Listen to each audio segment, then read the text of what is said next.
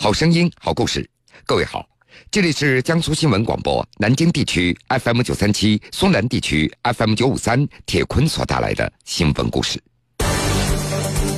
二月十六号晚九点左右，在逃十九年的孙树军在湖北省武汉市落网。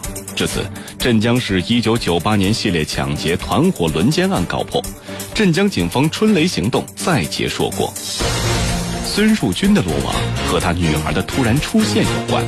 这个跟他沟通，然后这小女孩的这个就有点支支吾吾的，而且她这个对自己的身份呢，她也不肯说。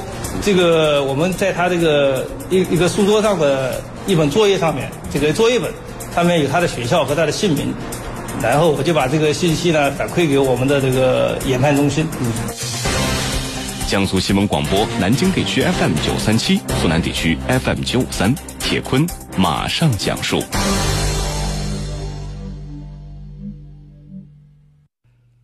二月十六号深夜的十一点钟左右，从武汉回镇江的一辆警车的车厢里弥漫着胜利的喜悦。镇江市公安局润州分局刑警大队副大队长徐波非常的兴奋，人抓到了，十九年了，终于圆满了。坐在徐波身边的是和他玩了十九年捉迷藏的所谓的老熟人孙树军。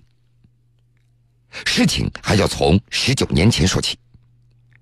一九九八年五月到八月份期间，镇江市南山风景区运粮河附近先后发生了多起团伙抢劫案。犯罪分子专门挑黄昏的时候，在郊区人员稀少处对约会的情侣以及单身女性下手，持刀抢劫十六起，劫得现金、移动电话、寻呼机、金银首饰、手表、自行车等财物，当年共计人民币一点八七多万元。而更令人发指的是，包括孙树军在内的五名犯罪分子在抢劫的同时，还对一名受害女子实施了轮奸，社会影响非常的恶劣。办案民警徐波，我们去的这个运粮河大堤，还有南山风景区发生了十几起这个抢劫案件，中间还有一起犯罪嫌疑人对女性受害人实施了轮奸。这起案件呢，当时在社会上造成了恶劣的社会影响。当年刚刚参加刑警工作没多久的徐波被抽调到专案组，经过缜密的侦查。警方成功打掉了这个由十六名宿迁沭阳县老乡所组成的犯罪团伙，抓获犯罪嫌疑人十五名。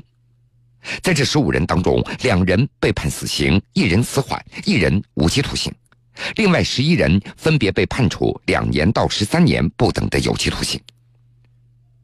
虽然当年战果丰硕，但是徐波和他的战友们却开心不起来，因为其中一个叫做孙树军的主犯在逃。他就像人间蒸发一样。那么，孙树军为什么会成为了漏网之鱼呢？润州公安分局刑警大队大队长李金虎：当时孙树军是因为家里面呢有个情况，当时不在他们这个团伙范围之内，我们收网的时候意外漏网。当时作为刑警战线的一名新兵，徐波也下定决心一定要找到孙树军。他就跟师傅说。总有一天，我要亲手抓到他，否则我一辈子不会离开刑警队的。但是他没有想到的是，这一抓就是漫长的十九年。孙树军的老家沭阳县距离镇江大约有三百公里，徐波他已经记不清楚自己多少次往返这两地之间了。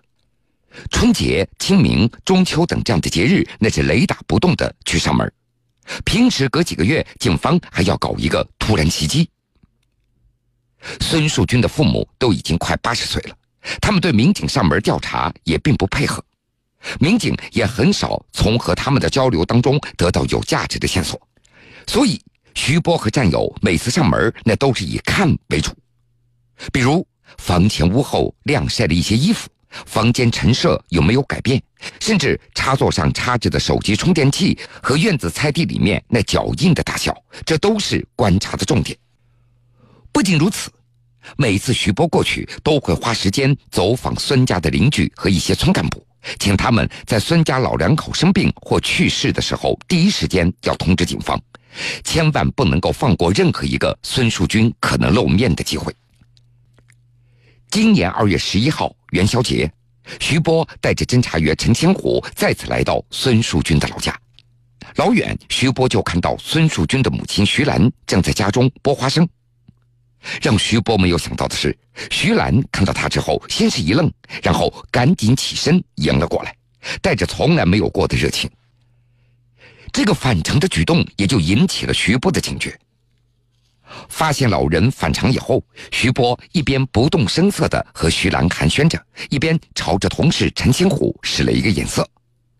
陈先虎立即就明白了，随即就进了孙家的院子里。不一会儿，他出来小声地告诉徐波。孙树军房间里有一个十五六岁的小姑娘，从来没有见过。得到这个消息，徐波就问徐兰：“老太太，你们家中有客人啊？”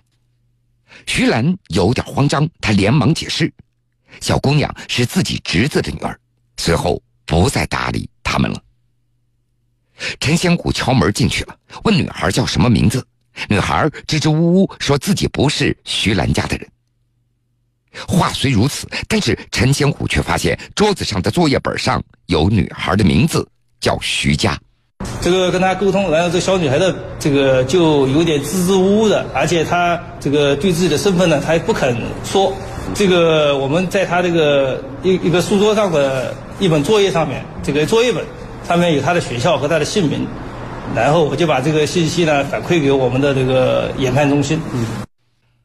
在返回的时候，徐波和陈清虎就聊到了这个从来没有见过面的小姑娘，两人都觉得非常的蹊跷。这个小姑娘到底是什么人？又为什么不肯说出自己的名字呢？这有点不对劲儿。紧接着，徐波和陈仙虎又折回到孙树军的家中。徐波在小姑娘的房间的抽屉里发现了一张写着联系人为邓水兰的手机保修卡。和尾号为四七五八的手机号码，卡上显示销售地点为武汉。润州分局信息研判中心很快就查明，徐家的户口的确和徐兰的侄子徐明登记在一起的。系统显示，徐家是徐明的女儿。当天下午，徐波和陈先虎就赶到了徐明在涟水的家中。徐明声称。二零零六年，徐兰找到他说：“孙树军在镇江犯了事，现在他的女儿没有办法上户口，请徐明帮忙把孙树军女儿的户口落在他们的家中。”徐明就以领养的形式把孙树军的女儿取名为徐佳，落到了自己家的户口上。徐明也表示，他几乎没怎么见过徐佳，仅仅知道徐佳在沭阳上学。第二天。徐波和陈先虎赶回沭阳，找到了徐家的学校。根据学校知情人士的反映，说徐家的家属联系卡登记了两个号码，一个固定电话已经停用了，另外一个则是外地的号码。警方通过现场的查证，发现另外一个外地的手机号码正是邓水兰尾号为四七五八的电话。经过归属地的查询，那是湖北武汉的号段，而且正确的名字为。邓永兰，线索那是越来越明晰了。镇江润州区公安局刑侦、信息、情报等部门都是二十四小时值守，对前方报来的信息随时的分析、随时的研判，发出战斗指令。很快，警方就发现，二零一六年七月四号，徐家在学校附近的一家宾馆有条住宿的记录，同住人员就是邓永兰。此外，二零一五年以来，邓永兰多次入住沭阳当地的宾馆。二零一六年住宿的地点就靠近徐家的学校。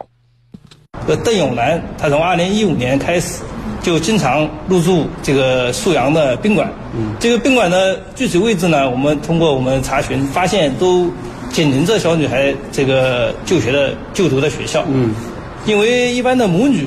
这个关系比较亲密，嗯，可有可能是他来探望自己的女儿。另外，警方也发现了邓永兰没有驾驶证，但是他的名下却有一辆湖北牌照的面包车。经过综合比对，面包车实际驾驶人为徐东国，户籍地址为涟水县经济开发区西哨村五组四十四号。这个徐东国的图像与孙树军相似度非常高。不过，警方也有点拿不准了。毕竟他们只掌握孙树军十九年前的照片。那么，这个徐东国到底是不是孙树军？警方也没有底。疑点越来越多，也越来越接近真相。邓永兰是不是徐家的生母？徐东国与邓永兰又是什么关系？徐东国是不是孙树军？所有谜团指向一个地点——武汉。铁坤继续讲述。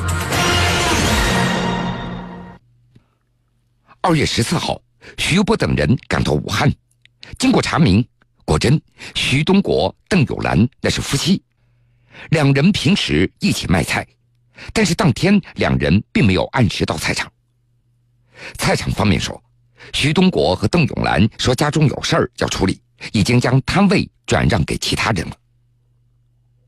二月十五号，邓永兰独自一个人出现在菜场。上午的十一点，他才离开。民警还发现有个男子过来接他，外貌特征很像徐东国。将近中午十二点的时候，两人驾驶着电动车进入了武汉东干路南五二村四十九号。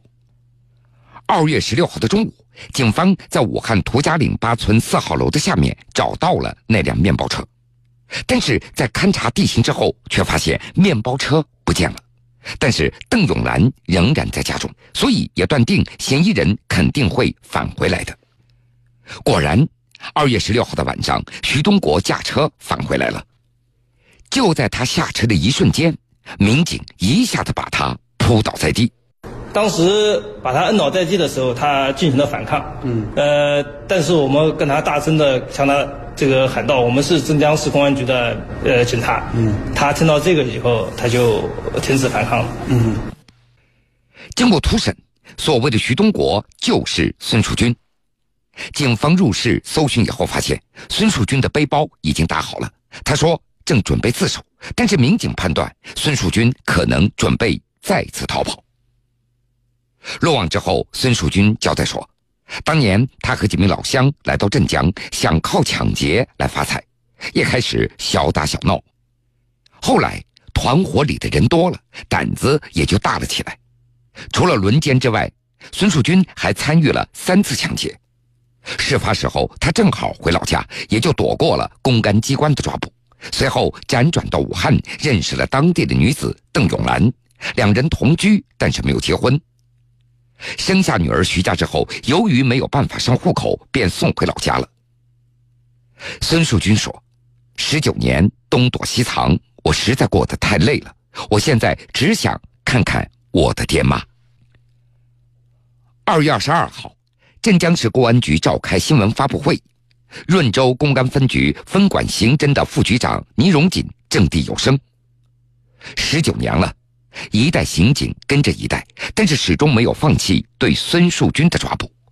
他的归案再次彰显了一个真理：法网恢恢，疏而不漏，莫作恶。